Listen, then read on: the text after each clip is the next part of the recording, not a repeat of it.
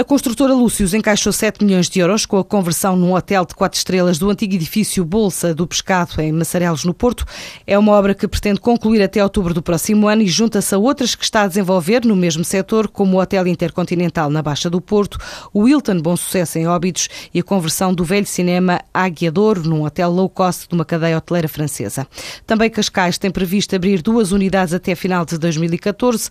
Uma já está em obras no Conselho, que até agosto registrou perto de 800 mil dormidas contra o recorde estabelecido ano passado, com mais de 1,1 milhões de pernoitas. A curto prazo, o Conselho vai então assistir a dois novos hotéis, uma unidade de quatro estrelas no antigo Hotel Nau, outra de cinco no Hotel Atlântico.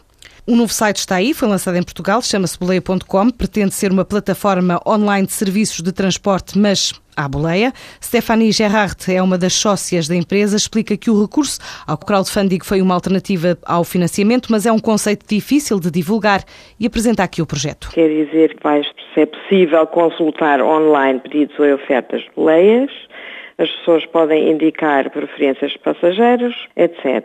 E depois hum, o pagamento também é feito através do sistema de reservas.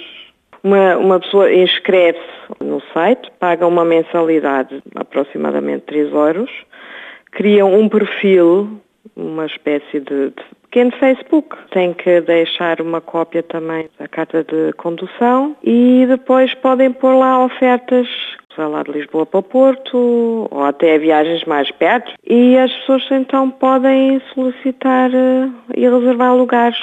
Ou até andar à procura de, de boleias, oferecer e procurar. Já, já estamos a preparar a campanha desde o início do ano, só que estamos com problemas de fazer chegar isso ao público em geral. E também como o crowdfunding em si não é uma maneira conhecida pelas pessoas é, é, é, complicado divulgar. Duas alemãs residentes há 20 anos em Portugal que decidiram criar uma marca, registá-la, criar a empresa boleia.com para um serviço de oferta e procura de transporte diferente.